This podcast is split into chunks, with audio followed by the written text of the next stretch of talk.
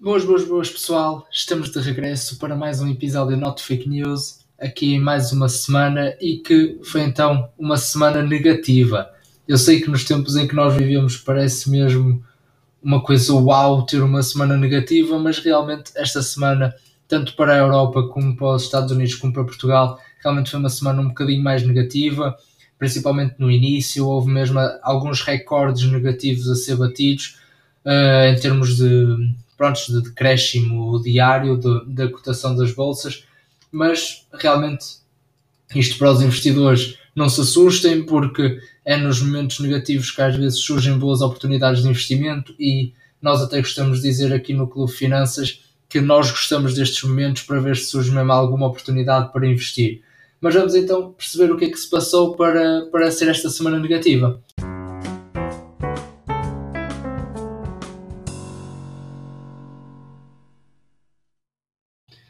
Começamos então pelo outro lado do Oceano Atlântico, pelos Estados Unidos, como já é norma então aqui nos nossos episódios, e começamos logo a semana mal. Logo no, no primeiro dia da semana, uh, as bolsas norte-americanas praticamente todas caíram, apesar que o Dow Jones esteve ali, caiu muito ligeiramente, ou seja, sustentou um bocadinho, porquê? Porque o Dow Jones também é, um, é uma bolsa que beneficia muito daqueles títulos que nós falamos nas semanas anteriores, ligados aos setores que, que ganham com a recuperação económica. E, portanto, como nesta segunda-feira também viemos um bocadinho com esta tendência e que tem-se verificado na mesma, uh, do, dos investidores apostarem mais em setores cíclicos, que ganham mais com a recuperação económica e menos nos tecnológicos, o Dow Jones na segunda-feira ainda sustentou-se ali um bocadinho. E também pelos metais, porque os metais, uh, nós ainda vamos falar mais à frente também, mas tem vindo a ter um grande crescimento no, no seu preço nos últimos tempos. No entanto, a parte negativa do S&P 500 e do Nasdaq levaram então que, no geral, fosse um dia negativo para as bolsas americanas. O S&P, o, o Nasdaq nós já temos falado nas últimas semanas, é isto, as pessoas vão para os setores cíclicos e apostam menos em, em ações com um grande crescimento, como, as, como são as tecnológicas, e portanto foi esse motivo na mesma na queda do Nasdaq. O S&P foi, uh, caiu, e, mas foi ali um bocadinho amortecida esta queda, maioritariamente pela subida das empresas energéticas, porque na segunda-feira houve então um ciberataque contra um oleoduto que, americano chamado Colonial Pipeline, que é, um dos, é uma das maiores redes de oleodutos dos Estados Unidos e para vocês terem assim uma ideia, leva mais ou menos metade da energia à costa leste do país. Este ataque deu muito que falar. Joe Biden já confirmou que o ataque foi mesmo proveniente da Rússia, mas reiterou que não acredita que haja um envolvimento do Estado russo no ataque. Apesar de tudo, continuam estas relações tensas, que já, já é o nosso dia a dia, não é? Entre os Estados Unidos e a Rússia, mas realmente este ataque levou a que subisse, subisse muito a cotação das energéticas e também amparasse um bocadinho a queda do SP 500. Mas, no entanto, foi na mesma um início de semana negativo para os Estados Unidos. Na terça-feira continuou a queda, mas agora por razões diferentes. O maior motivo desta semana e que nós vamos ver foi então o receio da inflação. Este receio parece cada vez mais não é um receio, mas sim uma realidade, porque a retoma económica e também alguns atrasos na produção de alguns bens têm levado então a um aumento dos preços sendo mesmo que nesta semana saiu a notícia que os Estados Unidos bateu o recorde de inflação de 13 anos, passando de 2,6% para 4,2% em abril. Isto nós já sabemos que está muito relacionado com os estímulos que a administração de Joe Biden tem consecutivamente aprovado, porque, pronto, os estímulos, as pessoas metem, a administração de Joe Biden mete dinheiro na economia e as pessoas começando a gastar esse dinheiro naturalmente vai aumentar a procura dos bens e vai criar inflação. É um grande medo dos investidores, nós já temos falado disto quase semanalmente, todas as semanas, porque têm medo que, que esta inflação faça então o Fed alterar a sua posição e aumentar os juros diretores mais cedo do que o previsto. Na quarta-feira tivemos uma queda exatamente pelos mesmos motivos e esta queda, terça e quarta principalmente, foi muito acentuada no entanto, pronto, depois na, nos últimos dias da semana, ali na, na quinta e na sexta-feira, subiu um bocadinho, houve algum otimismo a regressar ao mercado e depois na sexta-feira também este medo de inflação foi um bocadinho contra, contrariado porque os analistas praticamente reuniram-se e, na sua opinião, claro que não se reuniram fisicamente, reuniram na opinião que consideraram que, que esta inflação é normal e é momentânea. Porquê? Porque eles consideram que os preços no início da pandemia caíram muito e agora estão simplesmente a voltar aos níveis pré-pandemia.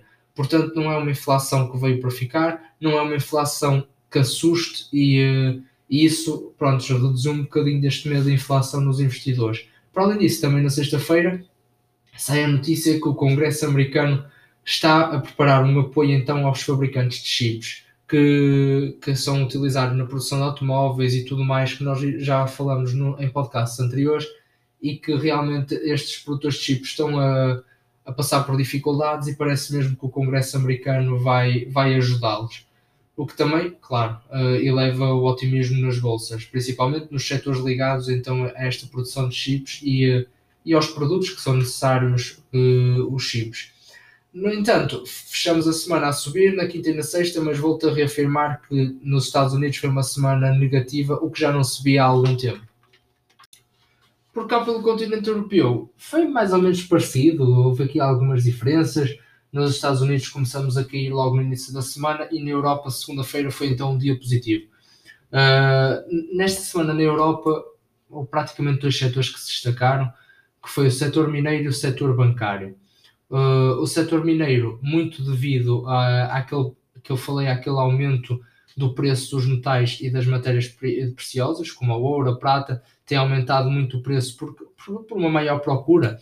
Uh, as economias parece que estão mesmo no caminho de reabrirem e de fazerem a sua recuperação económica, e estes metais e estes metais preciosos também têm, vão tendo uma maior procura e aumentam o seu preço. Portanto, o setor mineiro foi muito por aí. O setor bancário foi também muito, como vamos ver mais à frente, para Portugal.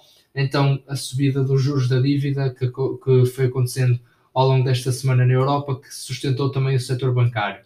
No entanto, na segunda-feira nos Estados Unidos, lá está, este preço dos metais e das matérias-primas subiu relativamente muito e, eh, e, e, sustentou esta subida na, na Europa.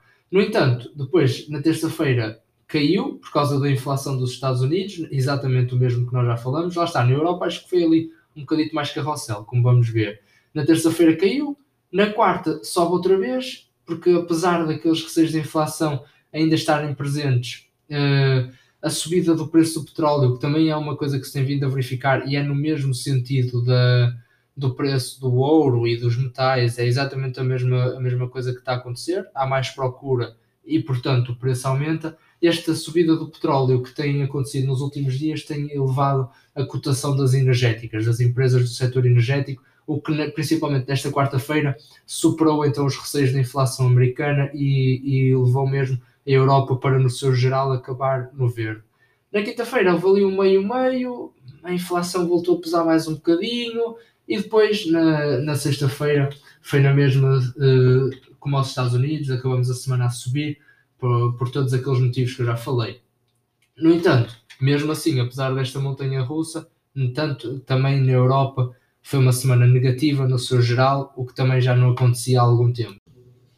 Por cá por Portugal, fomos então mais uma vez um macaquinho de estimação da Europa, não é? Mais uma montanha russa daquelas que nós bem gostamos aqui em Portugal.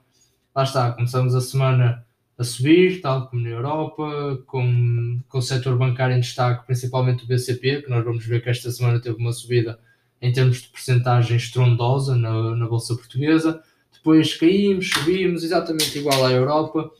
E depois, o único destaque que há aqui diferente é que na quinta-feira a Europa ficou ali um bocadinho numa indecisão, ficou ali no meio-meio e nós cá em Portugal conseguimos subir subimos com o destaque principalmente da EDP Renováveis, que apresentou nesta quinta-feira os resultados.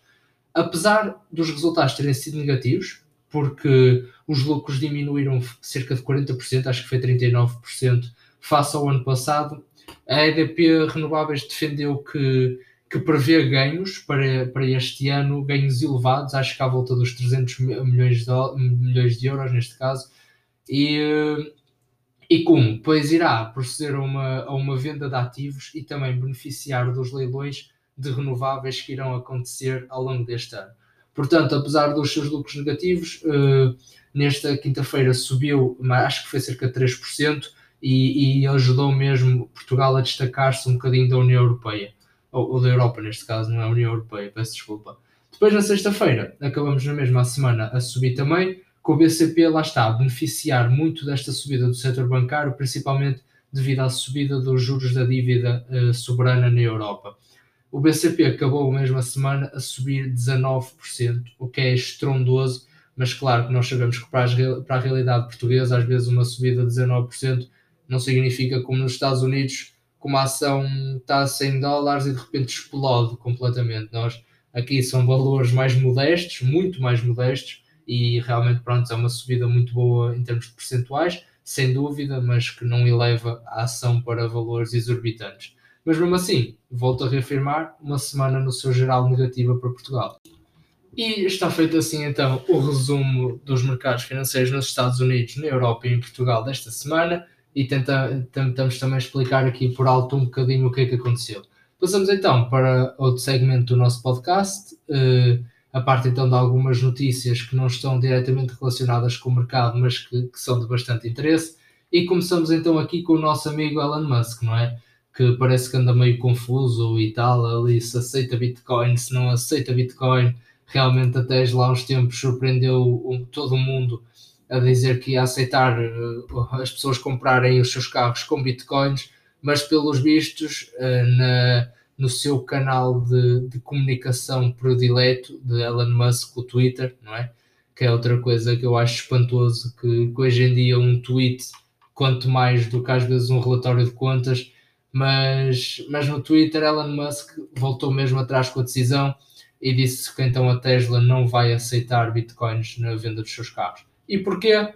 Porque diz que o consumo de energia então na mineração e criação da moeda é muito elevado e, e realmente a Tesla, que está ligada ao setor de automóveis uh, elétricos e que supostamente defende um, um mundo mais sustentável, com energias renováveis e tudo mais, realmente estar ligado a uma, uma criptomoeda que, pelos vistos, tem tanto impacto ambiental na sua criação, realmente era contraditório. E, uh, e Elon Musk e, e, também a sua equipa, não é? Na Tesla, decidiram realmente não aceitar este meio, este meio de pagamento. Quem sentiu foi então o valor da Bitcoin, que caiu mais de 15% após este anúncio. Voltamos aqui um bocadinho à, tanta instabilidade que eu já falei neste podcast sobre as criptomoedas e, uh, e lá está, um tweet cai 15%. Se, para mim, as criptomoedas ainda não estão num, num patamar que seja um investimento, uh, para mim é mais gamble do que propriamente um investimento, mas porque é isto, nós nunca sabemos o que é que vai acontecer. Nós, num investimento, temos sempre alguns fundamentos do porquê de investir numa empresa, conhecer a empresa. Aqui nós estamos a um bocadinho, hoje sábado que eu estou a gravar isto, houve o Sporting, o Sporting Benfica e é um bocadinho estar a apostar que o Seferovic marca, porque pá, a Bitcoin está ali muito famosa, mas uma coisa de repente que tu não estás à espera pode mudar o, o rumo da, da moeda. Portanto, lá está, isto só veio comprovar esta minha opinião e, e é por isso que eu semana após semana, vos digo para também terem um bocadinho de cuidado e um bocadinho de calma uh, a investirem nas cripto. Passamos então aqui de uma empresa da Nasdaq para outra, não é? Para a Google, e temos então aqui a notícia que a Itália impôs mesmo uma multa de 100 milhões de euros à Google por abuso de posição dominante. Eu acho que, não tenho a certeza, mas acho que no, num outro podcast também já tinha falado destas multas que a Google tem sofrido e são todas por este motivo, abuso da posição dominante. Nós sabemos que a Google é a Google, não, é, não há muito a dizer, uh, claramente líder de mercado no seu mercado, tem imensos negócios, não só no motor de pesquisa e também por, por ser parte da Alphabet, que tem não sei quantos setores de, de operação, não é? mas, mas realmente tem sido uma multa recorrente para a empresa por, pelos vistos, abusar desta posição de domínio que tem sobre o mercado, também em termos de, de compra de outras empresas que possam às vezes ser concorrentes, é uma coisa que as tecnológicas fazem muito. Se vocês virem, por exemplo, o Facebook, pá, uma coisinha diferente, aparece uma coisinha diferente no Instagram, eles compram, aparece uma coisinha diferente aqui, eles compram, compram muitas startups que têm praticamente o seu modelo de negócios, mas com uma diferençazinha e eles compram-nas para não ter então essa concorrência. Uh, isto não é ilegal até realmente se provar que, que eles para comprá-las e ou para continuarem a fazer este tipo de esquema abusarem então da posição que têm no mercado e também do, do seu estatuto. Prosseguimos então para uma notícia que, que eu gostava muito de, de vos dizer, é uma notícia que sai no Jornal de Negócios que diz que o ritmo de compra de ações próprias nos Estados Unidos é o maior nos últimos 20 anos realmente isto leva-nos a pensar. Nós temos vindo a assistir a um crescimento espantoso de, todos, de todas as bolsas praticamente mundiais. Nos últimos anos realmente temos tido um, um, um, mercado que tem sempre crescido no seu geral, claro que pronto, há períodos mais positivos, períodos mais negativos, mas no seu geral costuma até nós dizemos na brincadeira, nos últimos anos ninguém perdeu dinheiro praticamente, porque realmente os mercados cresceram muito. Mas no momento de tanto, de tanto crescimento, sai esta notícia a dizer que as empresas americanas estão mesmo a gastar muitos milhares de milhões de dólares para comprar ações próprias. Nós podemos pensar quando é que, costuma, quando é que as empresas costumam comprar as ações próprias? Quando realmente acham que a sua empresa está desvalorizada. E, e será que isso está a acontecer agora? Porque nós estamos numa, situação tão, tanto crescimento e mesmo assim eles acham que estão, estão desvalorizados? Ou será que muito deste crescimento também é devido a este ritmo de, de compra de ações próprias?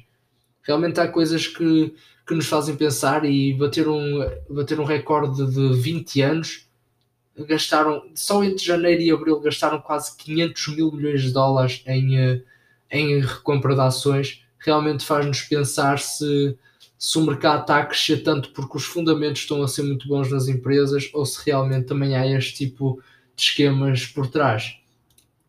Passando então aqui para, para uma situação um bocadinho diferente.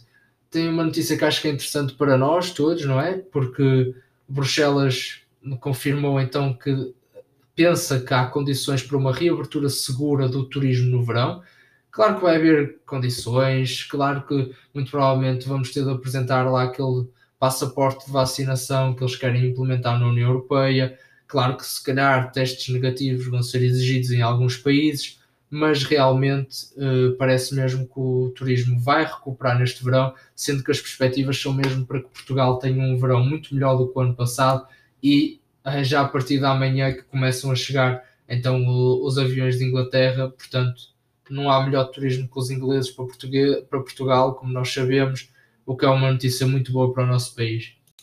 E por último, temos aqui uma notícia também muito interessante que diz, ainda relacionado com o nosso país também, que o INE confirmou então que a subida da carga fiscal bateu mesmo um recorde de 34,8% em 2020. Já tinha sido antecipado, mas agora o INE confirmou mesmo que a subida da carga fiscal foi mesmo para valores recordes em 2020, apesar de com a pandemia, o, pronto, os cofres do Estado, por assim dizer, amelharam menos do que no ano anterior, por todo, todas as dificuldades que, que o Estado também encontrou na pandemia. Mas realmente a carga fiscal atingiu mesmo um nível recorde em 2020. Uh, eh, há pessoas que dizem que nós temos muitos impostos, uh, acho há dados que mostram que nós até nem somos os piores da Europa, mas realmente as notícias são para ser ditas e, e um recorde é um recorde, não é? Cabe-nos a nós agora pensar melhor sobre ele. Mas pronto, com esta notícia chegamos assim ao final de mais um episódio. Uh, espero que tenham gostado. Para a próxima semana sai episódio do Vidas à Lupa, em princípio na quarta-feira ao final da tarde. Portanto, nesta, neste episódio do Vidas à Lupa vamos tentar fazer um estilo um bocadinho mais diferente, sendo que vamos ter aí o nosso grande CEO Gonçalo Ribeirinho connosco a gravar aí o Dúvidas à Lupa. Uma, vai ser uma Dúvidas à Lupa um bocadinho mais em estilo de conversa, sempre a responder às vossas dúvidas, mas não tão monótono só comigo. Portanto, fiquem atentos, espero que gostem, continuem informados e continuem saudáveis. Vemos então na quarta-feira.